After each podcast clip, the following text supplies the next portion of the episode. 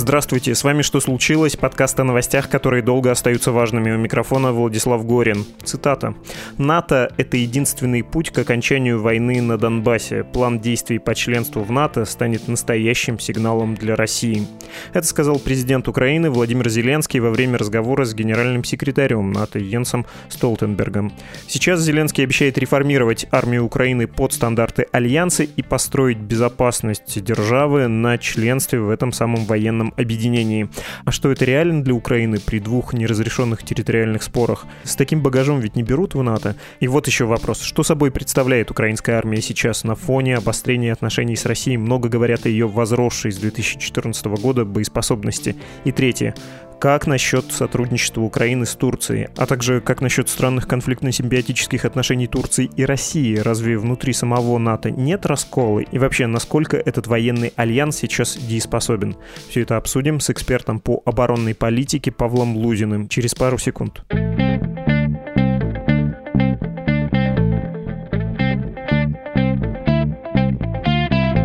Павел Лузин, кандидат политических наук, исследователь военной политики. Привет. Привет. Мы будем на «ты», потому что давно знакомы по университету. Я о таком обычно предупреждаю слушателей, чтобы не выглядело как какое-то необоснованное понебратство. Поговорим про НАТО и оттолкнемся от Украины, от заявлений Владимира Зеленского. Вспомним, наверное, и 2014 год, когда Украина отказалась от внеблокового статуса, про американский флот в Черном море и про Эрдогана, про Крым. Все это, наверное, упомянем упомянем, но сначала хочется вот какой вопрос обсудить. Он терзает меня с выходных. У нас был субботний выпуск с Константином Газой и Андреем Перцевым про рост напряженности на Донбассе между Россией и Украиной. И Газа сказал там примерно следующее. Чем дальше идет дело, тем неотвратимее столкновение. Такой очень апокалиптический у него взгляд, который я совершенно не разделяю. Я-то полон уверенности, что реальный конфликт никому не выгоден ни на Украине, ни в России. Но ни я, ни Газа не являемся специалистами. Павел, как эксперт, к чему дело идет на Украине? Реально война будет? Ну, смотри, можем начать с того, что все-таки вся проблема началась в феврале-марте 2014 года. И по большому счету конфликт, как он тогда начался, он э, с тех пор продолжается. Другой вопрос, какая степень эскалации возможна сейчас, в перспективе и так далее. Поэтому я бы предпочел говорить не о том, будет ли война между Россией и Украиной. Я предпочел бы говорить о том, до какого уровня может дойти нынешняя эскалация и возможно ли эскалация сильная со столкновением двух армий непосредственно, как, допустим, в Иловайске в 2014 году в августе или там в Дебальцево в феврале 2015 года? Может ли дойти конфликт до такого столкновения в какой-то там обозримой перспективе? Так вот, что касается нынешней эскалации, я все-таки не думаю, что до столкновения в ближайшее время дойдет. Я тоже здесь не сторонник апокалиптического видения, я не сторонник э, кричать э, тревога, караул караул, все пропало.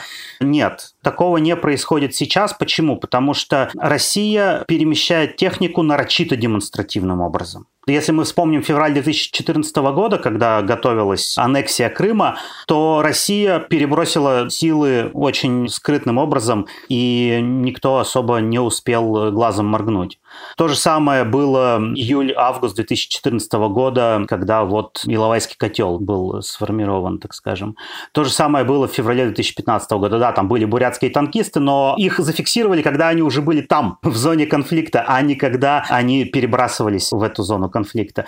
Поэтому то, что сейчас Россия нарочито демонстративно ведет политику силового давления, говорит о том, что на самом деле Россия не планирует устраивать марш там, на Мариуполь, пробивать наземный коридор в Крым, марш на Одессу или марш на Киев. Нет, такого не будет. Россия пытается просто давить на Украину, чтобы она выполнила Минские соглашения на тех условиях, на которых настаивает Россия а также чтобы европейцы, да, там в первую очередь Германия, Франция, испугавшись новой эскалации, сделали то же самое, надавили на Украину, чтобы она выполнила Минские соглашения на российских условиях. То есть вначале приняла закон, провела выборы на Донбассе, а только потом получила контроль над э, границей. Поэтому сейчас это просто такая игра, силовое давление. Что касается перспективы, будет ли когда-то обострение до полноценного столкновения двух армий, мы не знаем. Зависит зависит от многих факторов политических, экономических, как внутри России, так и внутри самой Украины, общего международного контекста, что будет делать Запад, что будет делать э, Ближний Восток, там, Турция, не знаю, Египет, э, Иран, что будут делать э, китайцы. Политика – это искусство возможного, да, и если, грубо говоря, когда-то в перспективе нескольких месяцев или нескольких лет Россия почувствует, что она может вмешаться в украинские дела по аналогии с 2014 годом и получить что-то от этого вмешательства, да, потому что война – это продолжение политики другими средствами, то Россия, наверное, вмешается. Но сейчас пока нету ни целей, ради которых стоит доводить до полноценного столкновения двух армий, ни внешнеполитического контекста, ни внутриполитического контекста. То есть, грубо говоря, украинская там элита, украинская власть, украинское общество, они вполне консолидированы. То есть там нет никакого кризиса политического. Поэтому сейчас вмешиваться, пытаться там, не знаю, расширить границы ДНР, ЛНР, там поставить Украину на колени, пробить, опять же, там, не знаю, сухопутный коридор в Крым или высадиться там где-нибудь в районе Одессы или Николаева, ну, нет понимания, зачем России могло бы быть это нужно здесь сейчас. Хорошо, ты употребил термин «игра», что сейчас играют на этом напряжении. Будем надеяться, что не заиграются. И мне кажется, это первый раз в нашем подкасте, когда случилось тоже такое а, братское противостояние между мной и Константином Газы. Хорошо, запомним этот факт тоже. Давай говорить про НАТО, задав вот этот фон, что, очевидно, напряженность есть, но войны, будем надеяться, в ближайшее время не случится. Владимир Зеленский сделал заявление по поводу НАТО и делал был 6 апреля в разговоре телефонном разговоре с Йенсом Столтенбергом, генеральным секретарем НАТО, он сказал, что стране нужно идти в этом направлении, нужно вступать в этот альянс, хотя это направление было, очевидно, задано еще, ну, как минимум в 2014 году. Разные можно отправные точки искать. Я бы предложил эту, когда Украина отказалась от э, своего внеблокового статуса, который был зафиксирован в Конституции. Это было постулировано, это был один из столпов такой постсоветской внешнеполитической политической системы безопасности, да, в том числе для самой Украины. Тогда все началось. Ты бы тоже от этого момента отсчитывал движение в НАТО? Именно движение в НАТО как э, заявленная цель украинской внешней политики, да, это, конечно, 2014 год. Потому что до этого Украина тесно взаимодействовала и с Россией, и в военном аспекте тоже, да, в поставках там комплектующих для военной техники российской, и параллельно пыталась э, наладить контакты с западными государствами, там, с Соединенными Штатами, с НАТО в целом, там, какие-то совместные учения. Украина, мы помним, да, участвовала очень небольшими силами, да, но участвовала там в иракской операции, ну, пыталась там как-то помочь. В общем, суть в том, что Украина действительно, она исповедовала вот этот внеблоковый статус и ничего плохого в этом не видела. Но 2014 год, естественно, все поменял, потому что когда ваш сосед, э, который гарантировал вам неприкосновенность ваших границ, вдруг эти границы нарушает, то, в общем-то, тут надо как-то отвечать, учитывая, что у Украины было ну, не так много каких-то идей насчет того, как отвечать в политическом плане, Украина взяла курс на присоединение к НАТО. Однако это вовсе не означает, что Украина присоединится к НАТО, да, не будем этого забывать. Я про это спрошу, про стремление присоединиться, которое еще не означает присоединение.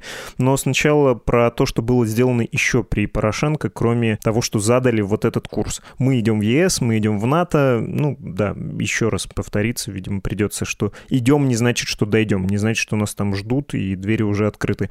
А что было при Порошенко еще сделано? В каком состоянии сейчас находится украинская армия? Потому что много говорится про то, что это не та же армия, что в 2014 году. Она более боеспособные.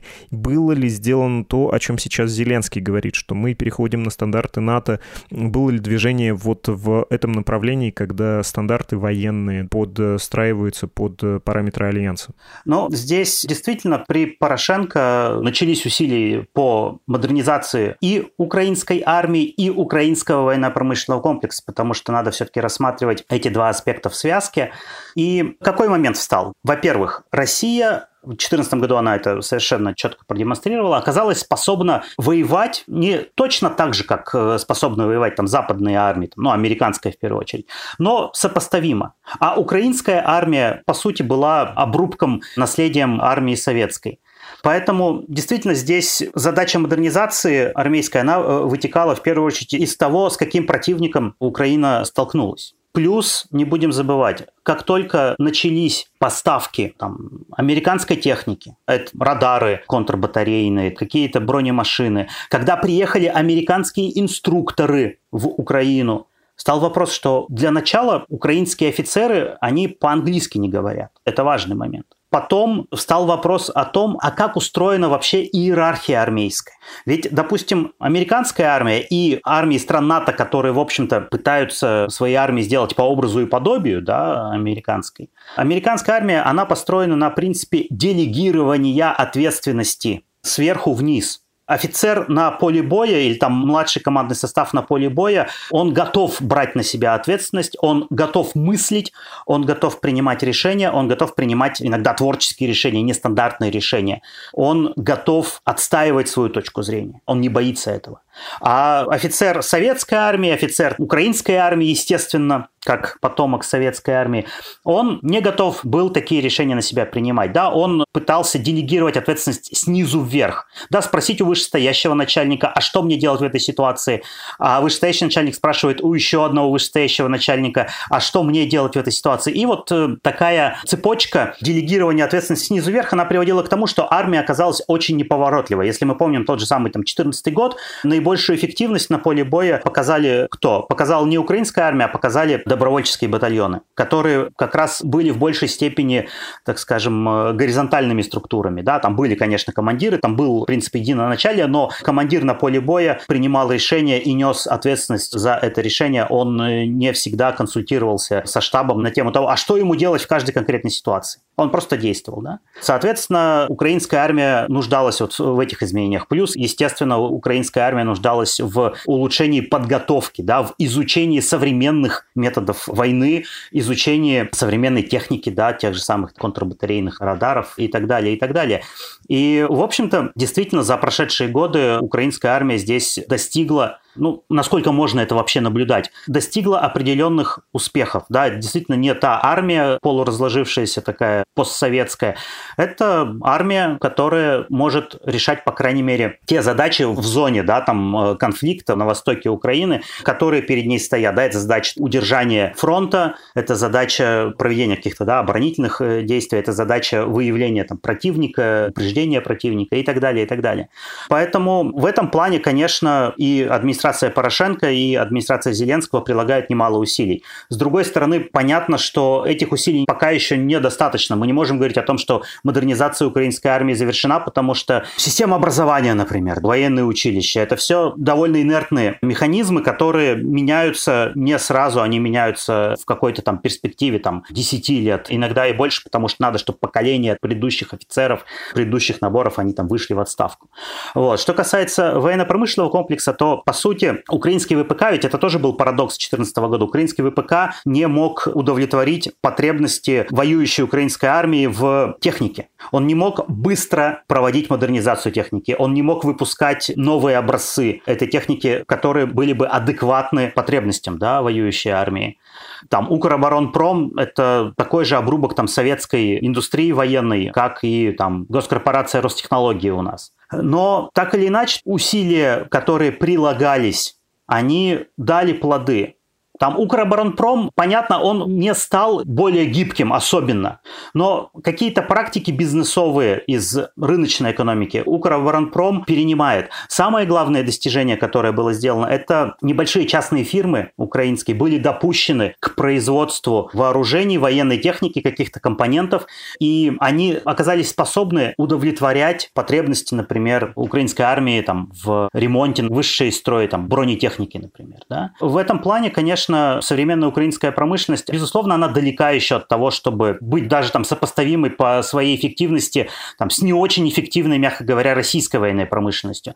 Но так или иначе, это в любом случае лучше себя чувствующая отрасль, чуть более гибкая, чем она была там 7 лет назад. Это тоже надо понимать. И тот факт, что допустили частников до оборонного заказа, это тоже большой плюс для Украины, для ее развития. Но опять же, опять же, надо понимать, что эффект низкой базы не было ничего что-то появилось, уже успех. Но в то же время все эти фирмы, там этот реформируемый Укроборонпром, это еще не в полной мере современная эффективная военная промышленность, которая способна создавать продвинутые образцы вооружений военной техники и производить их массовыми сериями и вовремя реагировать на потребности украинской армии своевременно. Мы про это состояние говорим еще потому, что если поставить себя на место Владимира Зеленского, который ставит себе целью вернуть все территории Донбасса под контроль и Крымский полуостров, он, конечно, должен понимать, что Украина может сделать это только своими силами, ну, там, в сотрудничестве с кем-нибудь, вступить в НАТО, и все навалятся коллективным Западом на эту страшную монголо-кацапскую, или как они там карикатурно, обзывательно иногда называют, Россию, и победят, этого не будет никогда это невозможная мечта. Так не происходит обычно. Нужно проявить и собственную суверенную волю, если у тебя есть такая задача, да, или если у тебя есть хотя бы призрак таких возможностей. Здесь надо развести вот что. Конечно, в Украине есть политики, которые делают себе карьеру на том, что Украина должна там завтра, послезавтра вступить в НАТО. Украина не вступит в НАТО в нынешних условиях, в нынешних реалиях. Потому что здесь дело не в том, что каковы стандарты этой армии, там, каковы стандарты ВПК, его эффективность и так далее, и так далее. Здесь еще вопрос в том, что у Украины есть территориальный конфликт с Россией. Да, по правилам альянса, если у тебя неразрешенный территориальный спор, ты не можешь вступить в этот альянс. А я хотел как раз спросить в этом ключе, вот если исключить фактор территориальных споров, то могла бы Украина взять и вступить в НАТО в ближайшее время? Она, в принципе, во всем остальном остальном к этому готова, потому что, как ты верно говорил, Украина и участвовала в совместных, ну там, наверное, некорректно говорить про НАТО, но в совместных с Соединенными Штатами операциях в Афганистане, в Ираке, приходила к стандартам, начала это движение. Но Грузия, например, то же самое делала, тоже участвовала в Афганистане и в Ираке, тоже проводила реформы и тоже, да, при наличии территориальных споров, конечно, никуда в обозримом будущем не вступит, но тем не менее, если бы этих факторов не было, Донбасса, Крыма, могла могла бы Украина вступить вот там в течение года двух-трех? Я думаю, что нет, потому что надо вспомнить чуть более да, раннюю историю. Это 90-е годы, когда НАТО расширялось на страны бывшего Варшавского договора, да, когда там Венгрия, Польша и другие вступили в НАТО. Это был очень болезненный процесс болезненный и для этих стран, потому что тут не только там реформы армии, тут еще, опять же, та же самая реформа ВПК происходила, вплоть до того, что там целыми заводами, да, просто, ну, закрывались, они были не нужны. Они не могли работать, производить технику, которая соответствовала бы там тем же самым стандартам Североатлантического альянса. Это затратная история. Поэтому думать, что Украина, вот если бы не было Крыма, Донбасса, и все было бы хорошо в внешнеполитическом окружении, да, Украины, то она бы легко вступила в НАТО, я думаю, что нет. Потому что это потребовало бы очень серьезной проработки внутри страны. Здесь же и армия, и ВПК, и даже либеральные там экономические реформы. Потому что экономика должна быть способна тянуть армию, существующую по стандартам НАТО. Украина способна была бы тратить 2% ВВП или выше на оборону, как это заявлено там в стандартах НАТО. Хотя эти стандарты не все страны НАТО соблюдают, в основном не соблюдают. Да? Там 5-6 государств, которые могут тратить эти 2% или выше на оборону. А Украина сегодня могла бы это делать? Сомнительно. Да? Поэтому говорить о том, что Украина вступила бы в НАТО, нет. Плюс, опять же, ведь вступление в НАТО – это же обоюдный процесс, а для стран НАТО расширение зоны ответственности Альянса сейчас, оно вообще посильная задача. Ведь мы понимаем, что есть проблемы у НАТО с одним из членов НАТО, это Турция, которая вот ведет свою игру и на Ближнем Востоке, и в Черноморском регионе, и даже в Центральной Азии, да, пытается, там, на Южном Кавказе уж точно. Соответственно, есть проблема с Турцией. И тут еще Украина, которая тоже не беспроблемная страна. И вот расширять альянс и зону ответственности альянса и на этот регион в еще большей степени, ну, сомнительно. Плюс у НАТО сейчас какие задачи там на 2030 год стоит? Это Афганистан, недопущение превращения Афганистана снова в базу убежища различных исламских там радикальных течений террористических. Это Северная Африка, южная часть Средиземного моря, да, огромная по населению, развивающаяся, с огромной э, кучей проблем, противоречий и так далее. И одна из задач – это интеграция, например, тех же самых сегодня день космонавтики, да, космических группировок военных э, спутников стран НАТО и создания вот этой единой информационной там разведывательной среды Североатлантического альянса. И где здесь Украина?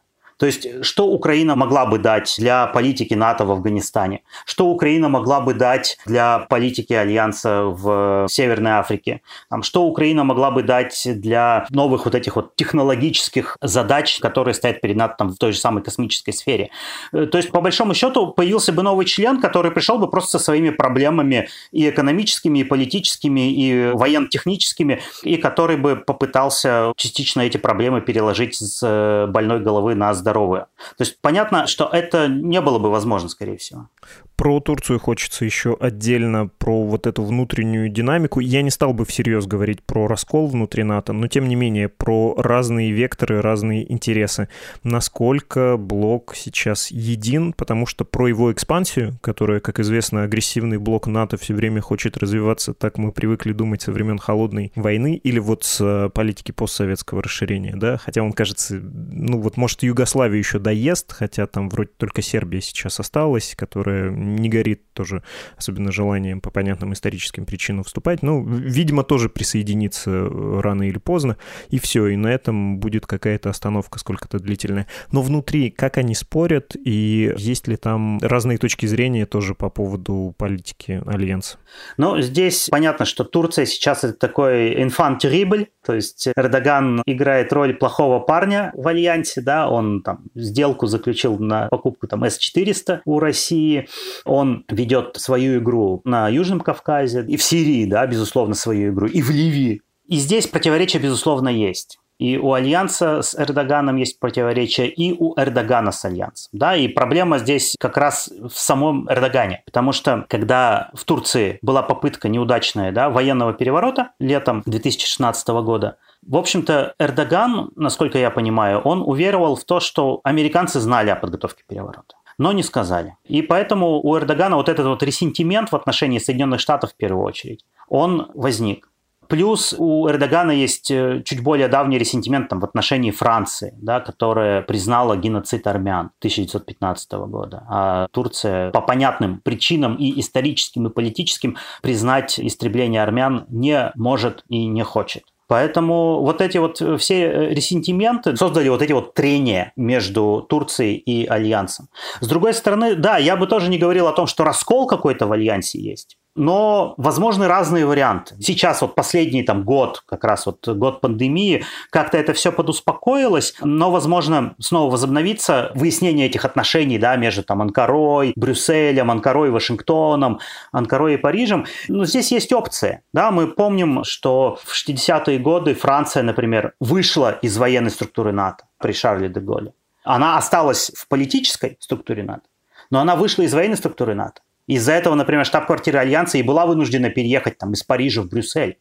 Почему там, допустим, для Турции такой вариант мы должны отрицать? Ну, я не вижу причин. То есть, э, возможно, что Турция в какой-то момент может и выйти из военной структуры НАТО. Но пока вот здесь и сейчас, да, на 12 апреля, там, когда у нас э, запись подкаста 2021 года, пока скорее нет, чем да.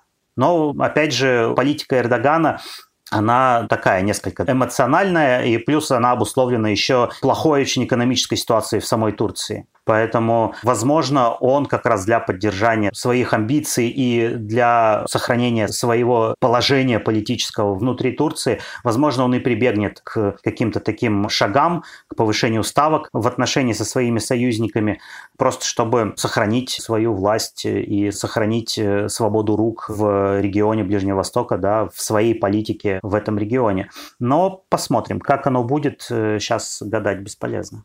Записали, точнее, галочку поставили напротив э, экспансионизма НАТО, не такой уж он и большой. Нет там, похоже, никакого стремления, никакого желания к дальнейшему стремительному расширению. Записали насчет противоречий внутри. Предельно наивный вопрос. Вот чисто гипотетически представим себе, что у нас, как в каком-нибудь сериале на Netflix, Россия взяла и оккупировала, не знаю, бывшие прибалтийские республики, которые все три являются членами НАТО. Что случится дальше? Насколько Альянс боеспособен? Ну, потому что все-таки его в деле давно никто не проверял, если не считать кризис берлинский 61 года. Хотя я не уверен насчет и берлинского кризиса, можно ли его считать. В Европе давно не воевали. Слава тебе, Господи, Альянс в деле в широкомасштабной войне никогда не участвовал и напрямую с Россией не сталкивался. Можно ли судить о его боеспособности и какой-то политической решимости защищать своих членов? С Россией не сталкивался, но мы не будем забывать, да, 1999 год, операция НАТО против Югославии, вполне себе успешная операция для Альянса. Не будем забывать 2001 год, когда началась операция НАТО в Афганистане. Да, это не была американская операция, это была и есть операция НАТО. И тоже, в принципе, да, талибов разгромили, и, в общем-то, реконструкция Афганистана НАТО занимается очень плотно и приложил очень много усилий в этом направлении. И на самом деле Афганистан по сравнению с тем, чем он был там 20 лет назад и тем, чем он является сейчас, это небо и земля. Понятно, там проблем еще куча, но, в общем-то, недооценивать результаты этой кампании и результаты усилий по восстановлению, по реконструкции Афганистана, их точно не стоит.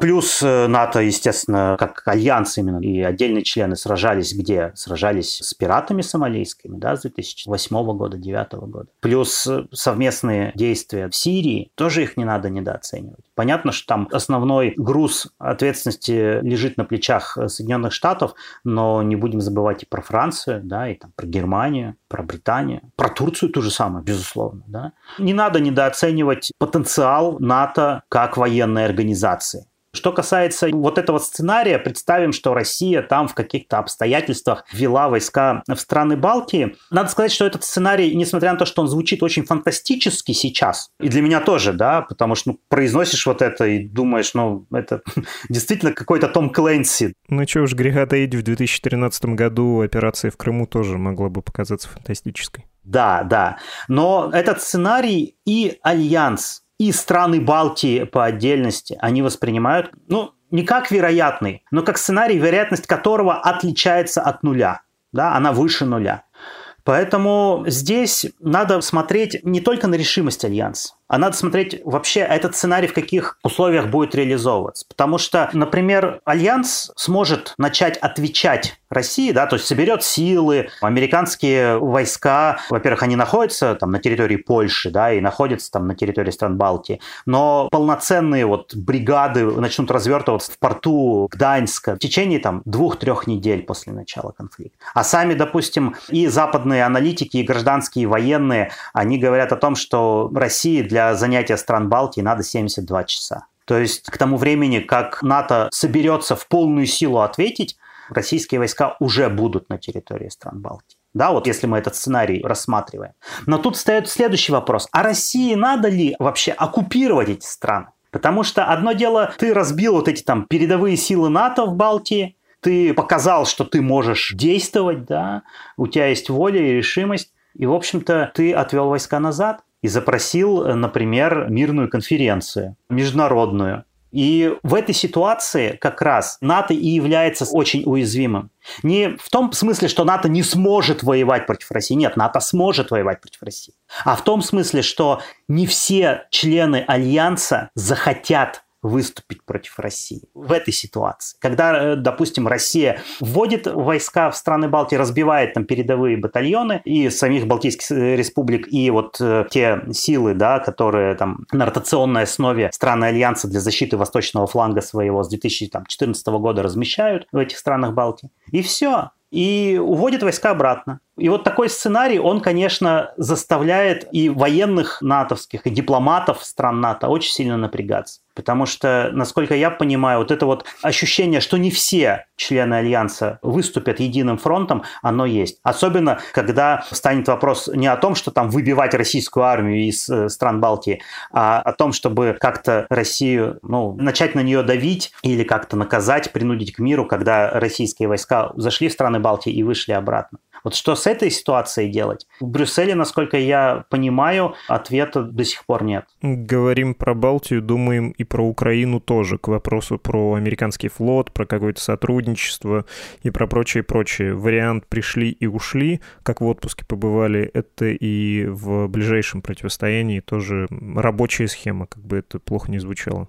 Ну, она была в Грузии, такая схема, да, не будем забывать, 2008 год, э, вот эта пятидневная война, когда, в общем-то, российские войска взяли город Гори и ушли оттуда и под давлением мировой общественности, но в то же время понимая, что дальше эскалировать конфликт, вот повышать ставки уже и не стоит. Да? Цели добились, и хорошо.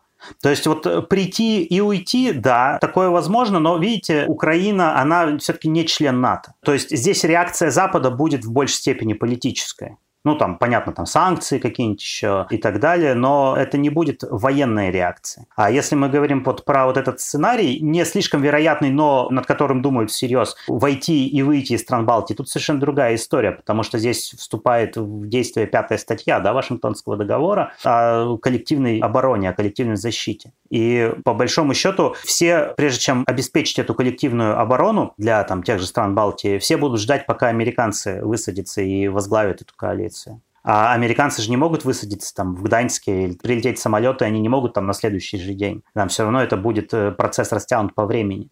Поэтому, да, действия подобные, вот что я описал, возможно и в Балтии, и в Украине, но реакция будет принципиально разная. И проблема будет принципиально разная. Договорились, понятно. Спасибо большое. Павел Лузин, кандидат политических наук, исследователь военной политики. Всего доброго. Да, всего доброго. Пока.